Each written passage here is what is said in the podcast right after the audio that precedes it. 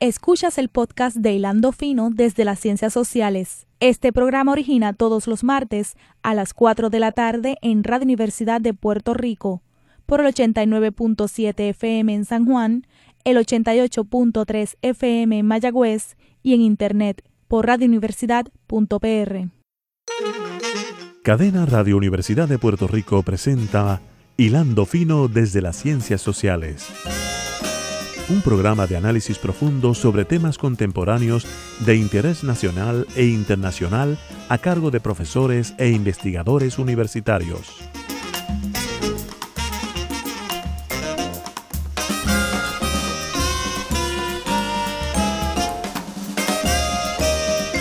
Muy buenas tardes, amigas y amigos de Radio Universidad, aquí como todos los martes a las 4 de la tarde en un programa que auspicia en los departamentos de Ciencias Políticas, Geografía y Economía de la Universidad de Puerto Rico, recinto de Río Piedra.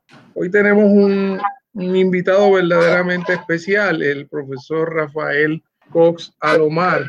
Eh, buenas tardes, Rafael. Buenas tardes a ti, Javier, y buenas tardes a los radioescuchas que fielmente sintonizan este espacio que tan importante es para el análisis y la discusión ponderada y moderada de los temas. Gracias, gracias Rafael. Te agradezco muchísimo eso que me estás planteando porque se hace con mucho, con mucho interés de que contribuya a un diálogo serio, un diálogo sostenido, un diálogo público, eh, un diálogo de altura. Como tú sabes, Rafael, nosotros eh, eh, en este programa hemos estado realizando una serie de entrevistas sobre el tema de la la reforma constitucional en Puerto Rico. Y ese, ese tema nos ha llevado a plantearnos distintos asuntos sobre la, la reforma la reforma constitucional. Han tenido invitados bien diversos. Tuvimos primero tres profesores de Derecho, el profesor este, Irán Meléndez, el profesor Parinachi este, Fernós y la profesora de la Universidad de Puerto de Interamericana, escúchame, Yanira Reyes. Eh, tuvimos una entrevista con, con Héctor Luis Acevedo, eh, una entrevista con el licenciado Víctor García San Inocencio, y hoy nos complace mucho eh, tener la participación la participación tuya. Para que los que no conocen a, a Rafael, Rafael este, eh, tiene un currículum vitae eh, eh, envidiable en el mejor sentido de la palabra. estudió en, en, Escuela Superior, el, el, Colegio San Ignacio, después se mueve a la Universidad de Cornell a hacer su bachillerato, luego logra una beca muy prestigiosa, la beca Marshall, que lo lleva a hacer estudios en la Universidad de Oxford en Inglaterra y allá obtiene un doctorado en historia. Eh, no se conforma con eso y entonces se mueve a la Escuela de Derecho de Harvard a terminar eh, un grado de, de, abogado. Así que eh, tiene una formación intelectual muy fuerte y es, un, es una persona que se ha mantenido activa en el diálogo público de, de Puerto Rico de forma ininterrumpida, muy pendiente de la situación de Puerto Rico eh, y muy interesado en, servir como interlocutor. Eh, también en Estados Unidos, donde enseña derecho, participa con frecuencia en foros universitarios en universidades de Estados Unidos. Así que en cierto modo eh, colabora con una función esencial que es evitar que se invisibilice la situación de Puerto Rico en, en Estados Unidos que como, como tú sabes, Rafael, es algo este, a veces difícil porque Estados Unidos se mueve en tantos ámbitos, en tantas cosas, que muchas veces alguien bromeó una vez que, que había que estar muy distraído pero olvidarse de que uno tenía una colonia, pero Estados Unidos a veces daba muestra de estar eh, despistado. Eh, así que muchas gracias, Rafael, por tomarte este tiempo. Gracias a usted para mí es un privilegio y esos compatriotas que han participado eh, son gente que, que, le han añadido una perspectiva bien interesante yo he escuchado, ¿verdad?, algunas de las ponencias y me han parecido sumamente provocadoras de un diálogo, ¿no? De un debate, de un intercambio importante de ideas. Rafael, yo, yo quería aprovechar esto, quizás te va a parecer un poco rara esta pregunta, pero yo viendo ese expediente académico tuyo, eh, antes de entrar en materia, ¿cuáles de esas experiencias a ti te, te, parecieron particularmente formativas? Este, es que me interesa mucho ese tema de que tú has tenido una diversidad de experiencias tan grandes eh, en Europa, en Estados Unidos cuando tú aquilatas esa trayectoria académica, ¿qué, sobresale? Bueno, yo creo que mirando hacia atrás, eh, lo más que me marcó fue la experiencia en Europa.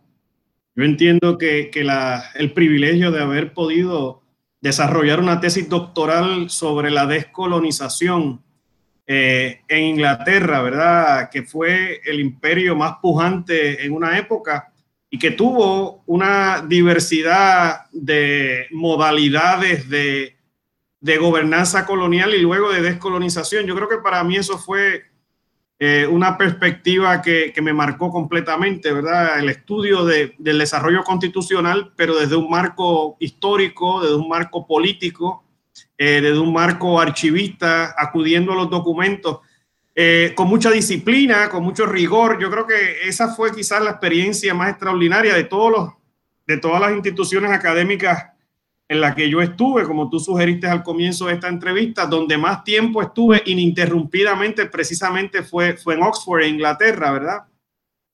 Así que esa experiencia me marcó mucho eh, desde el punto de vista también de, de abrirme a un mundo muy diverso de compañeros de estudio que eran de lugares a los cuales yo jamás había ni tenido eh, eh, expectativa de conocer gente, gente de, todas partes, ¿verdad? Con unas visiones muy particulares del mundo, gente también del, del, mundo británico colonial, muchos estudiantes que provenían eh, de, los, de las ex colonias británicas en África, en Asia, inclusive en el Caribe, conocí mucha gente, por ejemplo, del Caribe británico, de Jamaica, de Guyana, eh, de las distintas jurisdicciones eh, británicas en el Caribe. Para mí fue realmente algo extraordinario, ¿verdad? Eh, y de poder sentir que allá fuera hay un mundo de jurisdicciones que como la nuestra fueron coloniales y que eventualmente pudieron advenir a la autosuficiencia política. Así que definitivamente fue el, el en la experiencia que, fundamentalmente me marcó a mí como académico, como historiador, fundamentalmente. Yo soy historiador, eh, fui historiador primero, eh, primero historiador y luego eh, me convertí en abogado, ¿verdad? Así que como historiador y como estudiante de estos procesos de descolonización, la experiencia de haber estado allá en un momento importante cuando empezaba, cuando se negoció, por ejemplo, la devolución de soberanía de, de Hong Kong a China por parte de Inglaterra. Ese fue el mismo año. Yo entré en el 97 como estudiante de primer año. Era yo en ese momento un estudiante en probatoria, ¿verdad? Un probation. Yo era un estudiante que, que, aspiraba, ¿verdad? Soñaba con, con hacer el doctorado, pero que durante el primer año lo que te ponen a hacer es una investigación, ¿verdad? Investigación y a tomar exámenes a ver si tú realmente, ¿verdad? Eh, das la talla para poder continuar en un programa doctoral allá. Y ese fue el mismo año en donde Tony Blair, eh, que era primer ministro entonces, comenzaba el, el nuevo laborismo, ¿verdad? De, Tony Blair, del Partido Laborista, con Gordon Brown, iban a Hong Kong y, y, allá fue que se dio el traspaso de mando.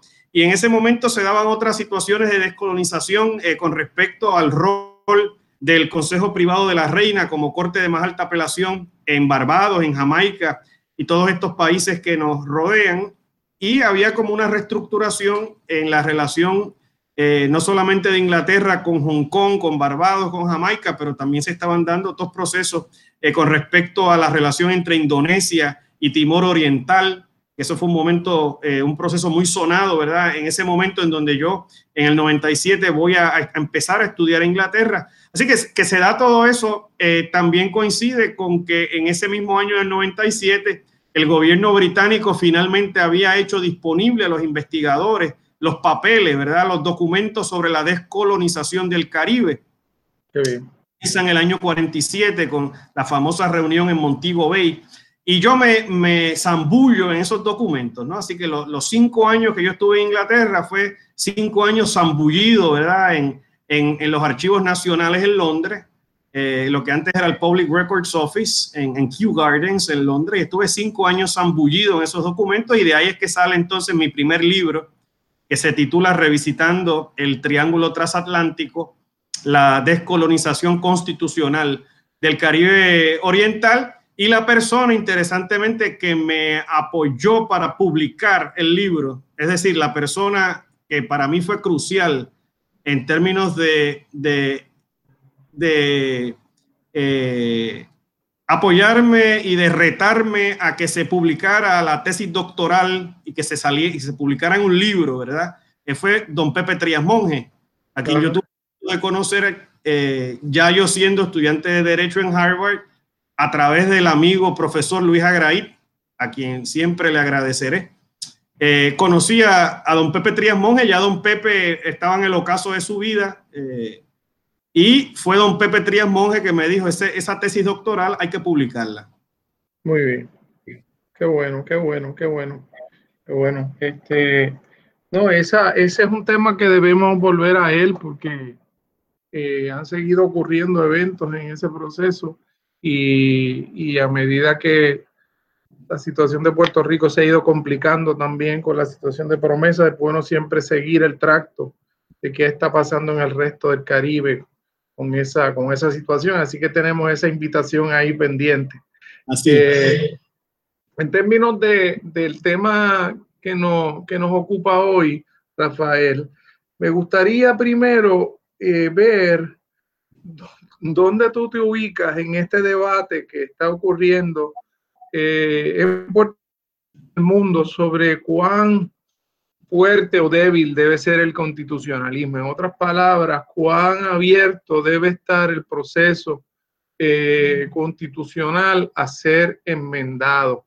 Una de las cosas que ha sobresalido en un seminario que yo he tenido la oportunidad de enseñar este semestre en la Escuela de Derecho ha sido el, reconocimiento de lo difícil que resulta el proceso de enmienda en el caso de Puerto Rico, no solo por el hecho de que hay unos mecanismos ahí procesales que tienen que ver con la, con la con el hecho de que el legislador tiene que intervenir primeramente para autorizar el proceso, sino también porque hay otra serie de cortapisas, por decirlo así, sustantivas que tienen que ver con la propia forma en que se aprobó la constitución de Lela.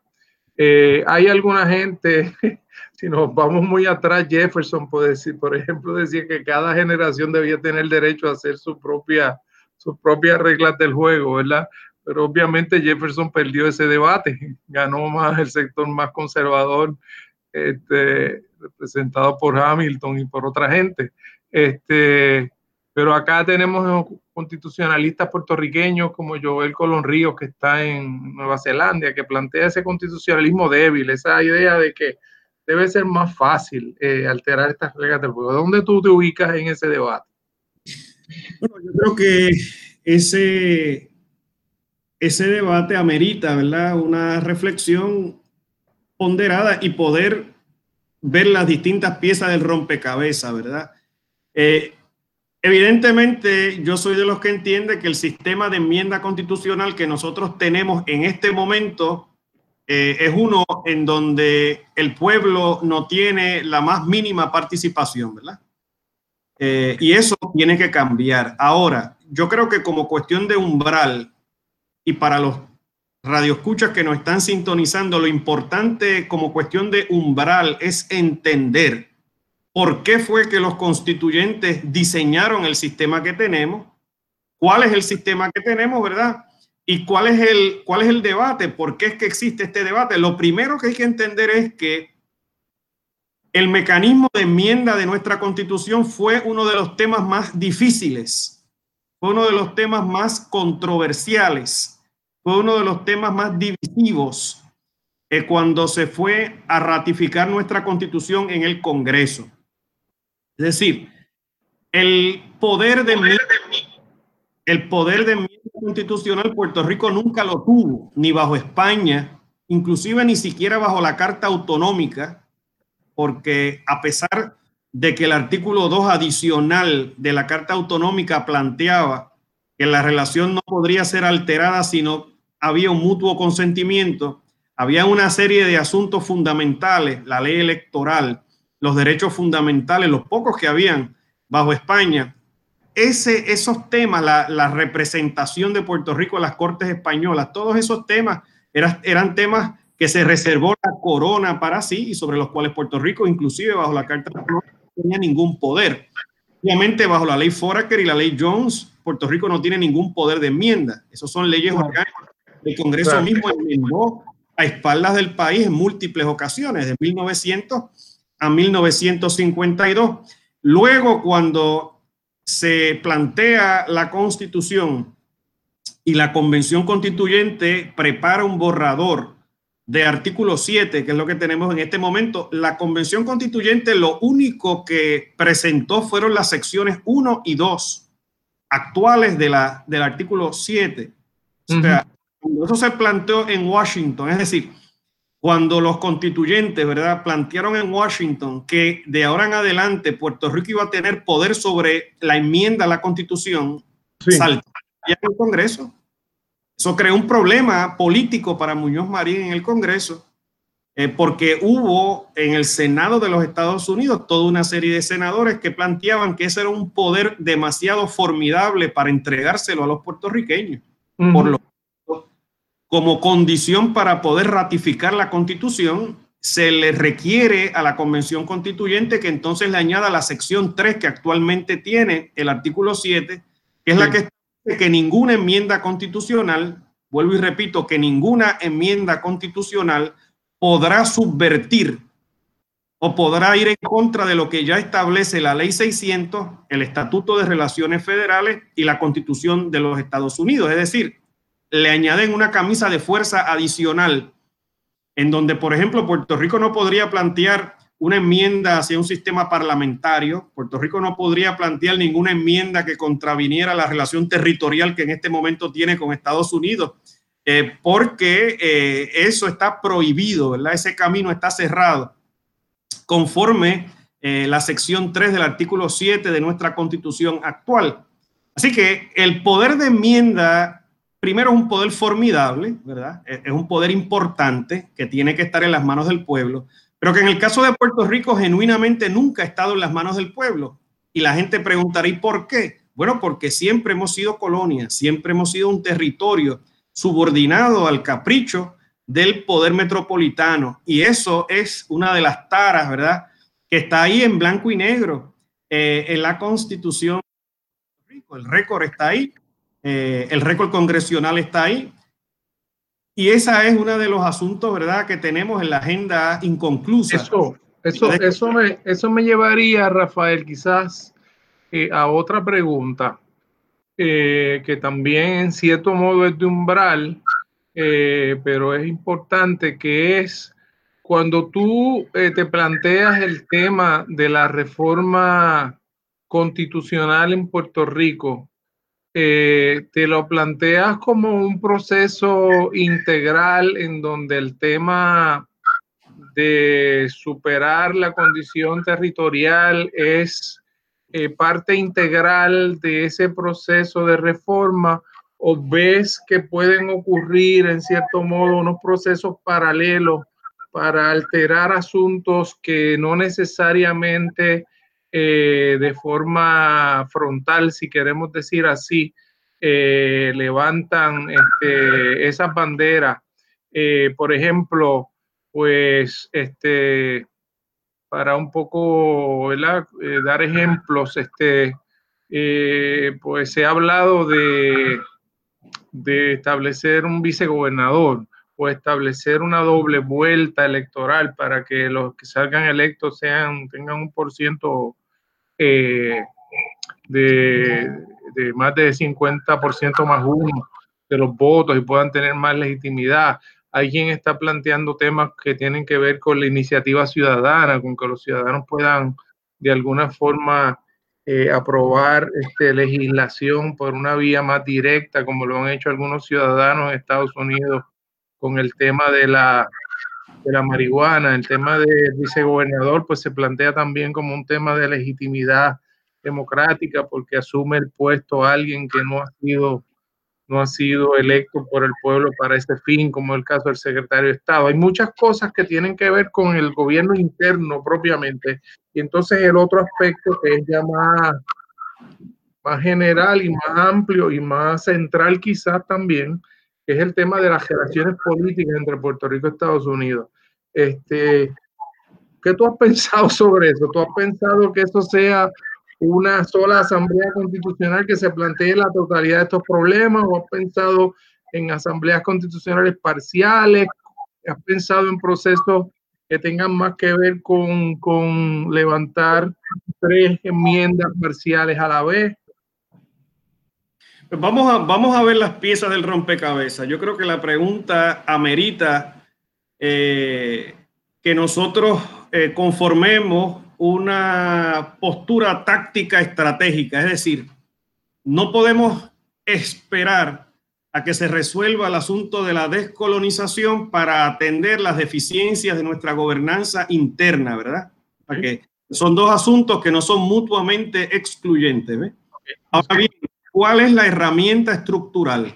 Bueno, nosotros en este momento, bajo la constitución de Puerto Rico, solamente tenemos dos caminos para atender las deficiencias estructurales internas, que son el mecanismo en donde la legislatura, a través de una resolución concurrente, le presenta al país tres proyectos de enmienda, ¿verdad? Y esos proyectos de enmienda, si esa resolución concurrente cuenta con dos terceras partes de la mayoría de los asientos en Cámara y Senado, se le presenta al país y si el país vota afirmativamente, pues entonces habrían tres enmiendas. Lo que es que, a mi modo de ver las cosas, Puerto Rico necesita una reestructuración constitucional completa. Y el mecanismo de la sección 1 del artículo 7 es un mecanismo sumamente limitado. Máxime la luz de la jurisprudencia, ¿verdad?, que el Tribunal Supremo de Puerto Rico ha articulado en los últimos años con respecto a cómo es que se calcula, ¿verdad?, eh, cuando hay tres asuntos distintos que cumplen con el crisol constitucional. Yo entiendo que el desafío más grande para esta generación de puertorriqueños es posiblemente comenzar a encaminarse a través de la segunda vía. La segunda vía es una convención constituyente para revisar el, todo del texto constitucional, porque, por ejemplo, tú has, planteado en la introducción una serie de, de, propuestas que están en este momento en discusión pública, la vicegobernación, la segunda vuelta, eh, elegir los legisladores por acumulación eh, a título de, de, de voto representativo, ¿verdad? Elegirlos de una manera más democrática. Se ha planteado el tema eh, inclusive de de ponerle límite a los términos. Eh, ha habido toda una serie, ¿verdad?, de medidas que se han hecho con respecto, por ejemplo, al tema del manejo de la deuda y de hacer, ¿verdad?, la disposición constitucional que atiende eh, ese proceso. Es decir, son muchos más de tres proyectos de enmienda, son muchas. Puerto Rico necesita más, muchas, más que solamente tres enmiendas. Se queda corta la sección 1 del artículo 7 entonces los caminos conducen, eh, uno plantearía a una convención constituyente. Ahora bien, esa convención constituyente, bajo la sección 2 del artículo 7, no puede atender el tema de estatus porque tiene la tranquilla, ¿verdad? Que ya discutimos aquí de la sección 3, que plantea que las enmiendas a la constitución no pueden ir contra la ley 600, el Estatuto de Relaciones Federales y la Constitución Federal. Así que habría que atender los asuntos de nuestra gobernanza interna dentro del marco, ¿verdad?, del artículo 7 y los asuntos que tenga que ver con el estatus, habrá que atenderlos fuera del marco del artículo 7 a través de una asamblea de estatus y esa asamblea de estatus no está regulada por el artículo 7 porque la asamblea de estatus es un cuerpo político extraconstitucional para negociar con Washington los asuntos del estatus. Así es que, yo veo esto, claro. El camino de la Convención Constituyente bajo la sección 2 del artículo 7 es un camino eh, escarpado, es un camino que tiene desafíos, es un camino que nunca eh, hemos utilizado en Puerto Rico, es un camino sobre el cual nunca se ha expresado el Tribunal Supremo de Puerto Rico. Eh, no queda claro, ¿verdad?, cuáles son los límites que tendría esa convención constituyente, ¿verdad?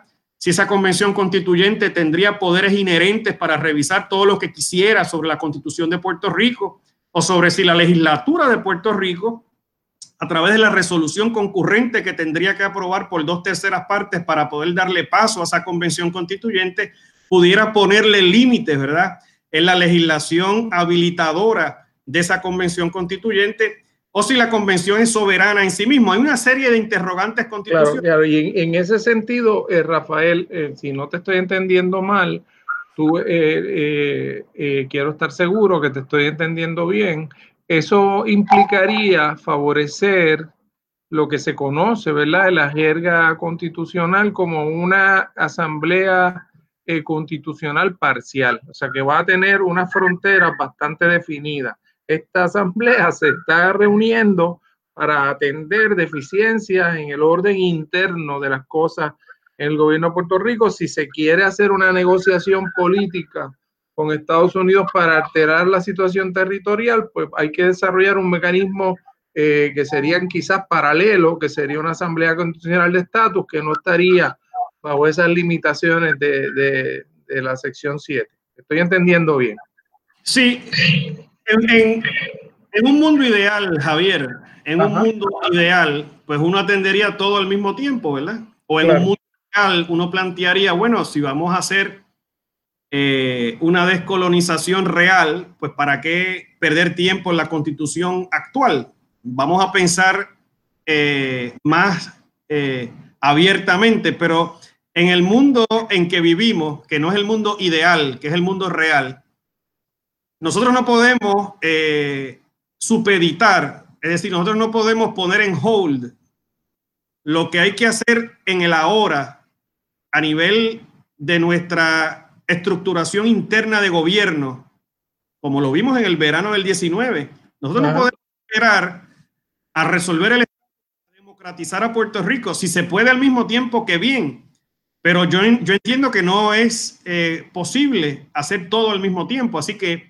yo soy de los que cree que para atender el asunto interno nos podemos ir moviendo desde ya a través de un pacto político, ¿verdad?, entre todas las fuerzas políticas y para atender el tema del estatus, pues hay que moverse en Washington, porque la realidad del asunto es que todas las alternativas de estatus, inclusive la independencia, van a requerir negociación con Washington. Claro.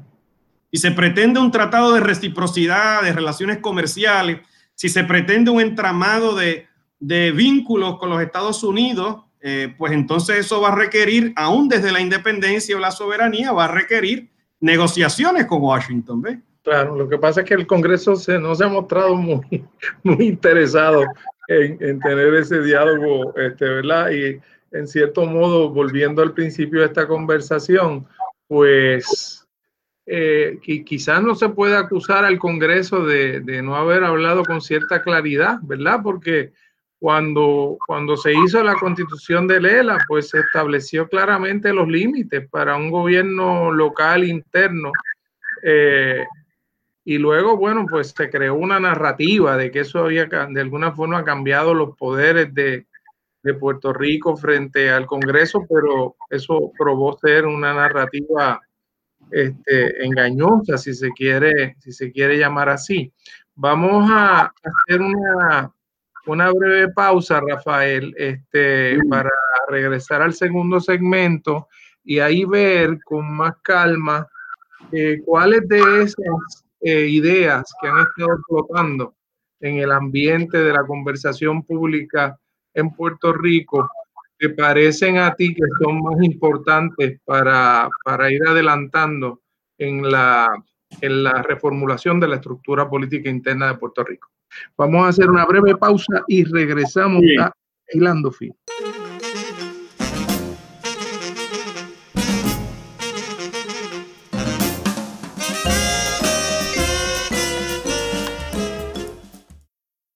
Escuchas el podcast de Hilando Fino desde las Ciencias Sociales. Este programa origina todos los martes a las 4 de la tarde en Radio Universidad de Puerto Rico, por el 89.7 FM en San Juan, el 88.3 FM en Mayagüez y en Internet por radiouniversidad.pr.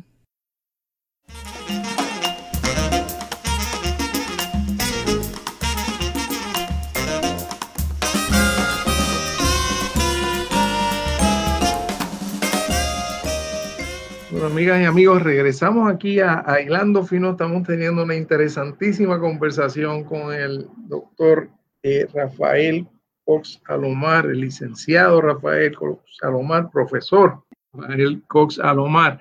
Rafael, eh, me gustaría, no, no, yo, yo, sé que nos acusan de que todas las conversaciones eh, terminan siendo conversaciones de estatus y realmente no quiero que eso ocurra, pero eh, estaba revisando el periodo de la, la, previa a la creación de Lela, eh, la posición de Truman, el discurso de Truman, en el cual Truman le dice al Congreso que no ofrezca nada a Puerto Rico, que no esté dispuesto a conceder. Eh, y ese, ese, discurso provoca que no se, no se continúen con un plebiscito auspiciado federalmente. Luego hemos visto en el 89-91 pasó lo mismo, el Congreso no estuvo dispuesto a, a definir cuáles eran las opciones que estaba dispuesto a ofrecer. Eh, tú que has estado observando este asunto y que, y que en cierto modo eh, reconoces que sí, que tiene que haber un proceso paralelo y que en cierto modo un asunto medular sigue siendo eh, terminar, si se quiere llamar así, el proceso de descolonización. ¿Tú ves nuevas condiciones eh, para provocar una un nuevo, no sé con qué palabra usar, una nueva oferta norteamericana distinta a, la continuación pura y simple de, de, de la territorialidad eh, cada vez más directa. Bueno, yo creo que todo va a depender de la madurez que tengamos nosotros para llegar internamente a unos consensos y para ir eh, con unas propuestas consensuadas a Washington, ¿verdad? Que partan de una concertación política en Puerto Rico. La última vez que se dio eso fue en 1989. Sí. Y por eso fue que el proceso del 89 fue el más lejos que llegó de todos los procesos eh, que se sucedieron luego del establecimiento del Estado Libre Asociado. Eso el es correcto. 89 fue el más lejos que llegó, que inclusive en la Cámara Federal se aprobó el proyecto aquel HR 4765.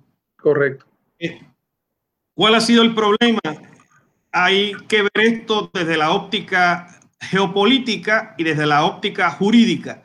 A mi modo de ver las cosas desde la óptica geopolítica, luego de que triunfó la revolución cubana en, en 1959, no es de sorprender que los proyectos de culminación de Lela eh, fracasaron por el cálculo geopolítico de Washington. Eh, y el cálculo geopolítico de Washington era de que había que amarrarle las tuercas eh, a Puerto Rico, que, que no se podía eh, conceder mayores poderes en función ¿verdad? de lo que había pasado en, en Cuba, lo que pasa sí, en República Dominicana. En 1900. Lo que, lo que, Rafael, ¿verdad que te interrumpa? Lo que pasa es que eso ha sido una constante, ¿verdad? Lo fue en la Primera Guerra Mundial, eh, y la ciudadanía americana, lo fue en la Segunda Guerra Mundial, eh, lo fue, eh, es decir, este, eso siempre, es decir, la geopolítica en cierto sentido es la que ha definido los términos de la negociación con Estados Unidos. Entonces, claro, te interrumpí, ¿verdad? Pero que es interesante cómo eso siempre ha estado como un elemento quizás más dramático, ¿verdad? Por el triunfo de la Revolución Cubana pero fue esencial en la decisión de la ciudadanía americana, fue esencial en la decisión de, de negar la opción de la independencia eh, eh, bajo Truman y, y es, fue esencial entonces en el 59, es una constante en cierto modo. Y de hecho, bajo el, igual, la concesión de la Carta Autonómica se debió a que España estaba contra la pared eh, porque tenía el problema en Cuba, la guerra en Cuba de independencia, claro. y tenía... Claro administración McKinley encima. O sea claro. que la Carta Autonómica dentro de ese cuadro geopolítico, claro está.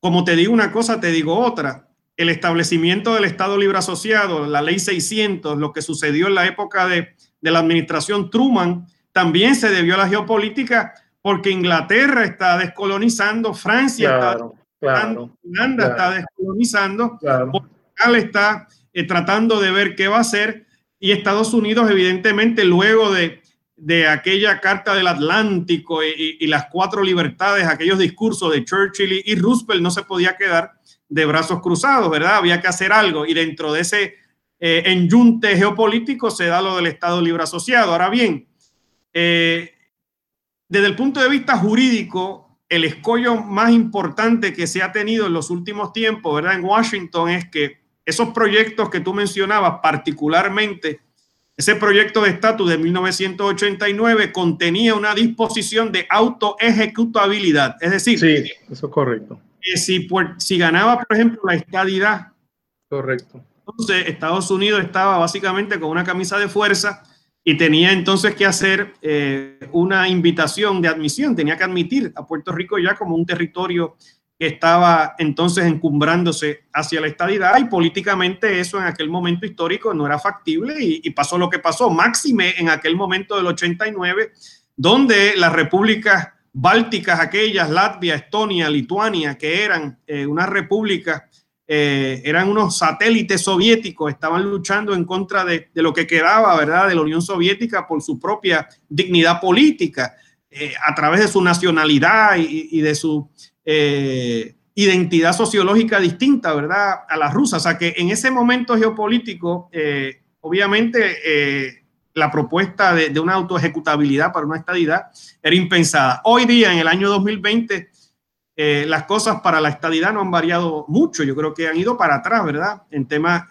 el tema político en Washington y demás. No me quiero apartar del tema jurídico, ¿verdad? Quiero concentrarme parte jurídica. Sí, no, y la, la, la, responsabilidad es mía y solo mía.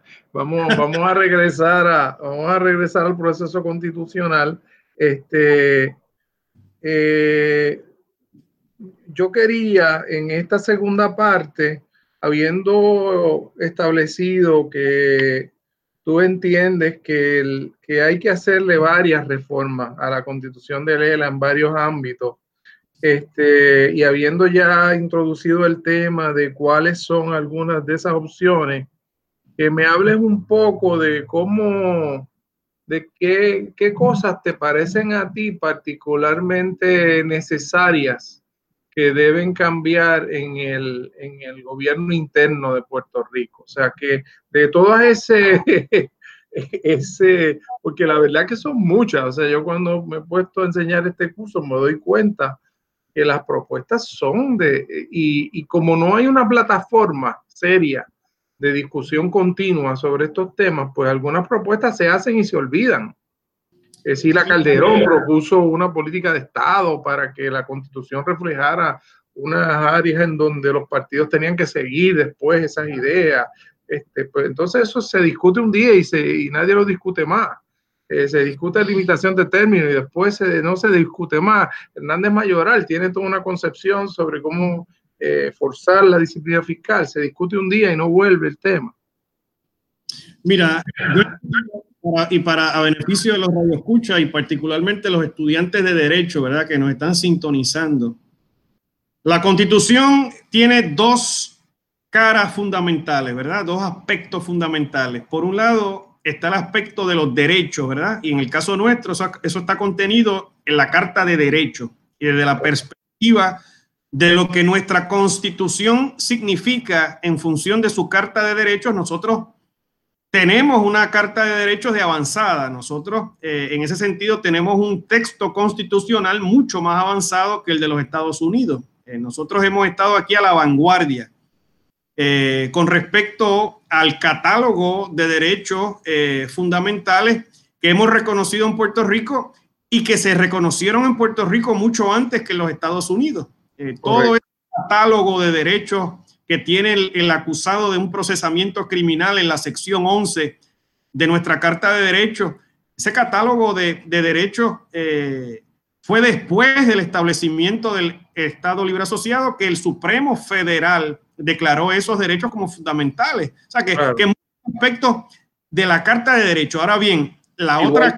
Igual con el derecho de la, de, la mujer, el derecho a, la igualdad. Derecho de los trabajadores, por ejemplo, o sea, las secciones 16, 17 y 18 de nuestra Carta de Derechos con respecto a, los salarios mínimos, con respecto eh, a todo una, al derecho a huelga, una serie de a los convenios colectivos. Claro que todo eso se rompió ahora con promesa, ¿verdad? O sea, promesa ha defenestrado todo el, la arquitectura de derechos, ¿verdad? Que muy finamente nuestros constituyentes habían desarrollado en 1952.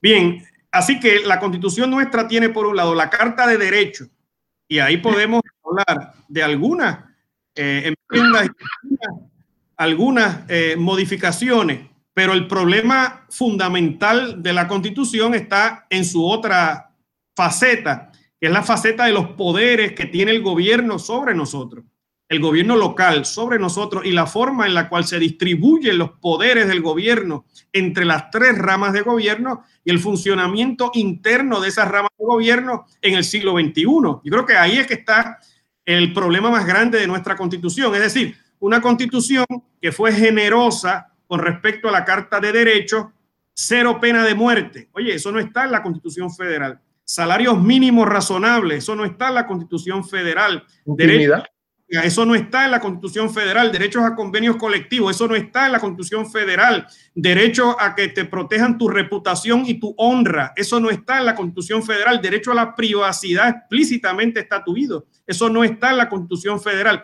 Es decir, todo eso está en nuestra Carta de Derechos. El problema que nosotros tenemos es que parte de los poderes, la parte estructural, es muy cicatera, es muy tacaña, siempre lo fue tacaña porque los constituyentes entendían que había que ante todo asegurarse que en Washington ratificaran la constitución, que no se la mandaran de vuelta. Por lo tanto, muchas de las propuestas democráticas estructurales que se hicieron, como por ejemplo, iniciativas legislativas del pueblo, que el pueblo pudiera tener injerencia, ¿verdad?, en la presentación de legislación, que el pueblo pudiera a través del mecanismo de referendo tener una participación más activa en la gobernanza del país, que hubiera un vicegobernador electo, que los legisladores por acumulación se escogieran en función de voto proporcional y no como se hace en este momento, que nadie entiende cómo se hace en este momento y que es antidemocrático. Eh, toda esa serie de, planteamientos, eh, límites en los términos de los funcionarios públicos para evitar el casicazgo, toda esa serie de planteamientos y medidas que se presentaron en aquel momento, en aquella jornada de 1952, fueron eh, rechazadas por la Convención Constituyente. Y cuando uno mira para atrás se da cuenta que algunas de esas propuestas aún tienen vigencia en el siglo XXI y deberían de ser finalmente incorporadas a nuestro texto constitucional. Eso eh, eh, es importante lo que estás planteando porque ciertamente lo que planteaba Héctor Luis Acevedo en un programa anterior es correcto. Muchas de estas medidas fueran consideradas y rechazadas, pero ha, transcurrido un tiempo y hemos podido observar eh, en tiempo real cómo, cómo, algunas de esas medidas que se rechazaron, este, pues eh, han ganado tracción y le han provisto a la ciudadanía ciertos mecanismos de expresión, ¿verdad? Que pensaría yo que como están desprovistos en la constitución, pues se manifiestan en estas grandes explosiones sociales, como fue quizás el verano del 19, que en ausencia de, un, eh, de otros mecanismos de expresión, pues la gente entonces se tira, se tira a la calle y, trata de, un poco de legislar desde la calle. Mira, lo que la propuesta del referendo revocatorio, eso se propuso en el 52 lo propuso la Escuela de Administración Pública de la Universidad de Puerto Rico, bajo la dirección del decano Pedro Muñoz Amato. La vicegobernación, eso estuvo inclusive en el borrador del artículo cuarto de la Constitución hasta el último minuto. Eso se saca porque hubo eh, una preocupación política del entonces gobernador Muñoz Marín y porque había habido mucho resquemor con esto de tener un segundo que, fuera electo y porque aquí, en aquel momento histórico, se creó un ejecutivo fuerte, es decir, los constituyentes en aquel momento, en donde Muñoz Marín era eh, el gobernador y el presidente del partido de gobierno, crearon una gobernación para Muñoz Marín a la medida, ¿verdad? Como hicieron los constituyentes franceses en la Quinta República en 1958, ejecutivo a la medida de De Gaulle, pues los constituyentes de Puerto Rico crearon un ejecutivo fuerte a la medida de Luis Muñoz Marín. Y por consiguiente, quien iba a escoger el sucesor a la gobernación iba a ser el propio Muñoz Marín. Y eso fue lo que pasó en 1964. Muñoz Marín escoge a su sucesor, Roberto Sánchez Vilella. No es la constitución, no es la legislación, es el propio Muñoz Marín. Cuando se retira, dice, aquí está el que lo, el que lo va a hacer, también como yo, Roberto Sánchez, ¿no? Agosto de 1964. Y lo hizo muy bien, pero se peleó con él. lo que tenemos ya, ni, ni hay un De Gaulle en Francia, ni hay un Muñoz Marín en Puerto Rico. Hay que democratizar estas cosas. Eh, y entonces la vicegobernación en este momento es importante porque le da legitimidad democrática a la sucesión. Hoy día, cuando los gobernadores, hace veintipico de años que no se reelige un gobernador aquí. Gobernadores aquí ya no tienen legitimidad política después de seis, siete meses. Aquí hace falta inyectarle legitimidad democrática. Y yo entiendo que la vicegobernación es una de esas medidas. Estuvo en bajo consideración en el año del 51 al 52 y fue rechazada en aquel momento histórico por una coyuntura bien particular. Estaba Muñoz Marín en la gobernación y Muñoz Marín realmente nunca le gustó esto de la vicegobernación, Javier. Inclusive la vicegobernación electa desde antes de la puesta en marcha de la ley del gobernador electivo, ¿verdad? Desde el año 43 se está planteando una vicegobernación cuando empiezan las conversaciones para una legislación de gobernador electivo en 1943 bajo Roosevelt, que desembocan con la firma de Truman, ¿verdad? De la ley del gobernador electivo en el 47, pero Muñoz Marín siempre rechazó esa idea, no le gustaba esa idea a Muñoz Marín. Muñoz Marín quería tener control sobre su sucesor, él ya había pasado un susto con Vicente Heigel Polanco en 1950, en donde él pensó que Heigel, de él, iba a declarar la república. Heigel era el sucesor, ¿verdad? Eh, de Muñoz, porque bajo la ley Jones, el sucesor del gobernador era el procurador general, bajo la ley del gobernador electivo, la ley Jones. El procurador general eh, Bajo la ley del gobernador electivo, el procurador general era el sucesor y Muñoz eh, en aquel momento pensaba que Heigel, que era su sucesor, conforme la ley del gobernador electivo, iba a declarar la república a sus espaldas y desde ese momento Muñoz estuvo un tanto eh, incierto y, preocupado y en contra del concepto de la vicegobernación. Mira, esos tiempos han cambiado, eso hace 60 años. Y yo déjame, déjame hacerte una pregunta que le hice a, le hice a Héctor Luis cuando estuvo en este programa y me gustaría tener tu, reacción. Eh, en cierto modo, eh, yo, yo percibo que algunos de los problemas políticos que está enfrentando Puerto Rico tiene que ver con eh, el debilitamiento, la crisis, la, la calidad disminuida están teniendo los partidos para proveer un liderato este, adecuado en términos del, del, asunto tan vital que son las políticas públicas y cómo se ha ido desdibujando el servicio público de carrera del servicio público de confianza eh, y junto con eso pues obviamente el tema de la corrupción, los donativos, eh, eh, eh, entonces nosotros ahí estamos un poco amarrados con una, con una jurisprudencia y unas decisiones y un entendido de lo que son las donaciones políticas y el vínculo de las donaciones políticas con,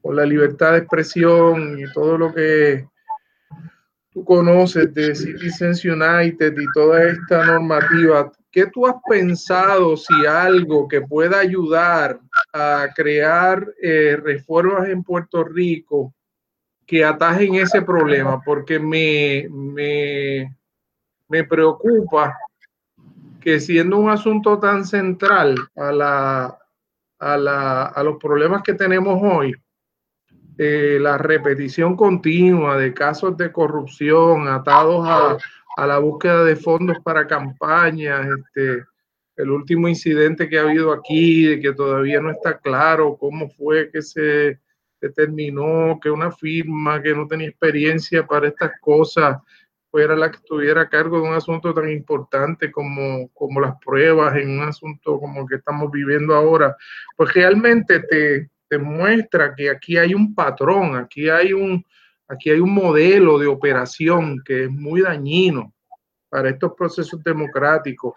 Este, ¿cómo tú, ¿Cómo tú ves este tema? ¿Cómo, obviamente aquí este es un problema complejo y tiene todo tipo de dimensiones éticas, de liderato, de, eh, pero en términos de una reforma política, tú, eh, yo me he planteado, por ejemplo, no deberíamos estar discutiendo con mayor profundidad eh, una reforma a, los partidos, a, crear un, un sistema de transparencia mayor en el proceso de decidir quiénes son los candidatos, qué cualificaciones tienen. Eh, no sé, estoy aquí un poco rambling, te das cuenta, pero quería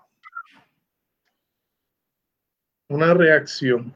Pues fíjate, el germen, el germen, y esto para los jóvenes que nos están escuchando, que aspiran a estar en la política, los jóvenes que tienen ilusión y los no tan jóvenes, el germen de la corrupción, el germen de toda esta madeja es el financiamiento de las campañas políticas, el financiamiento de los estilos de vida eh, que algunos políticos y servidores públicos se quieren dar y que no les corresponde el germen del financiamiento de las campañas políticas.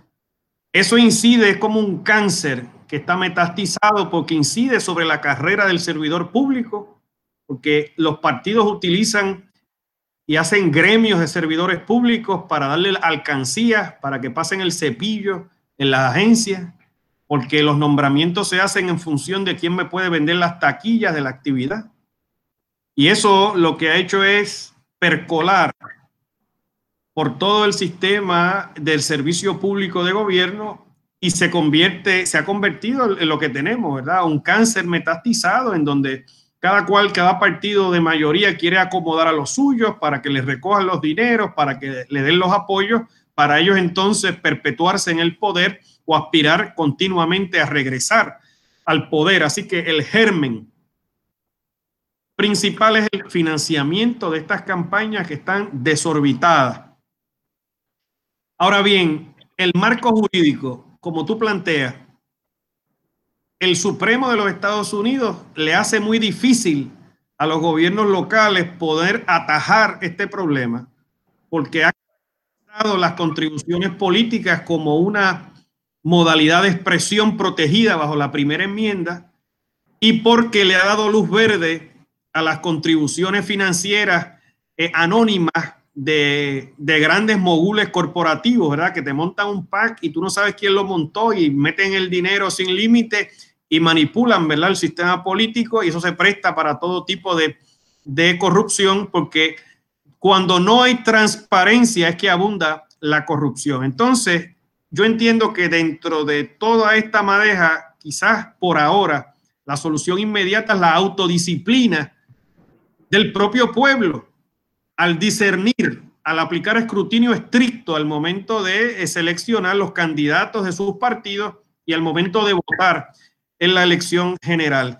Eh, y obviamente tratar de ver de qué forma, ¿verdad? Dentro del el ordenamiento que tenemos, dentro de Citizens United, dentro de la jurisprudencia del Supremo Federal, podemos encontrar herramientas para de alguna manera ponerle algunos límites, ¿verdad? Dentro de lo posible. Obviamente Puerto Rico no puede hacer caso omiso de lo que plantea el Supremo Federal, porque después de todo aquí, eh, la ley suprema es la que emana del Supremo Federal, ¿verdad? Y de la Constitución Federal. Nosotros estamos atados al ordenamiento federal. Y el máximo intérprete de ese ordenamiento es el Supremo Federal. Eso es un problema político que tenemos aquí que yo no veo que se vaya a resolver de la noche a la mañana. Ni se ve tampoco que el, que el Supremo Federal eh, no, no, no, no, sería eh, razonable esperar que en, que en, poco tiempo el tribunal este, revoque esas decisiones, ¿verdad? Con la composición actual de, del tribunal.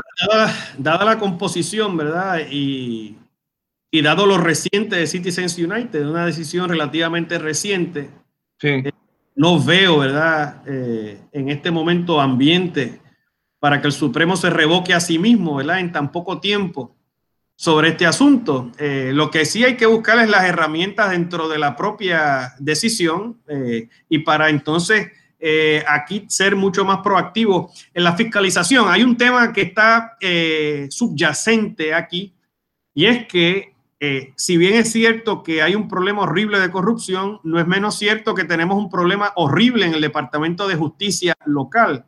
Claro. Porque ese Departamento de Justicia no hace nada, no, no procesa a nadie, no logra convicciones. Lo que ha habido ahí es una completa decadencia, ¿verdad? en los pasados tiempos es muy lamentable, eh, porque toda la iniciativa la tienen los federales. Eh, y ese es otro tema, otro programa. ese, es otro tema y otro programa, y lamentablemente, Rafael, se nos ha acabado el tiempo. Ha sido un placer, que sí. Un gran placer para mí conversar contigo y, espero que también eh, podamos tener la oportunidad de continuar esta conversación en el futuro. Ha sido un privilegio estar contigo. Te felicito por este programa y a los radioescuchas y los jóvenes que están escuchando de ustedes y sobre ustedes y en las manos de ustedes está el futuro de la patria. Muchas gracias, Rafael. Será entonces hasta la próxima semana en Hilando Fino. Cadena Radio Universidad de Puerto Rico presentó Hilando Fino desde las Ciencias Sociales.